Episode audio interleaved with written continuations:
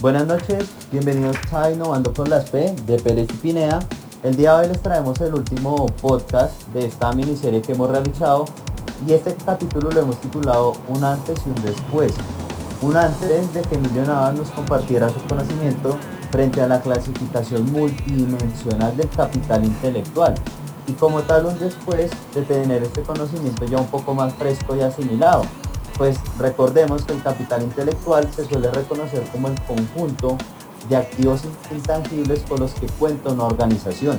Y de esa forma también podemos ver a una organización como un conjunto de tecnologías, habilidades, conocimientos, etcétera, pero Jorge, ¿tú qué nos cuentas? ¿Qué nos puedes decir al respecto? De acuerdo, Sergio. Retomando el título del podcast, solamente basta con ponernos en los zapatos de un gestor de capital intelectual, que por ejemplo no conozca el artículo que estamos estudiando hoy y que deba generar un registro de ese capital.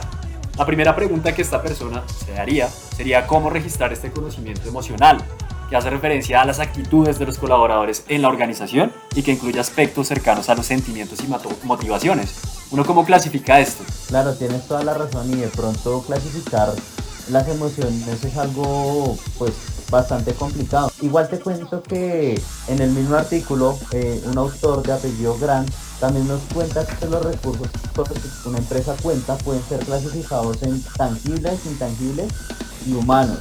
Como tal, aquellos que son tangibles, eh, pues son por ejemplo los edificios, son por ejemplo los carros, son por ejemplo los computadores, mientras que aquellos intangibles son como tal la información, el conocimiento, aquello que no es cuantificable, ¿sí? el conocimiento tecnológico, todo esto es intangible. ¿Y sabes por qué me atrevería a decir yo? Que los recursos basados en el conocimiento tienden a ser la base fundamental para la competitividad de una empresa. En conclusión, Sergio, como lo ha expuesto Emilio Navas, el objetivo de este texto nos va a permitir analizar todos los criterios de los recursos intangibles de la empresa que se integran en el concepto del capital intelectual como tal. Y pues nos ofrece una propuesta de clasificación que va a permitir tener un panorama muchísimo más claro de la retención de este capital. ¿Para qué? Para generar un valor agregado en el mercado pues que sea único e insuperable por la competencia. Claro, tienes toda la razón. Pues recordemos que al fin y al cabo el fin de una empresa pues siempre va a ser ganar.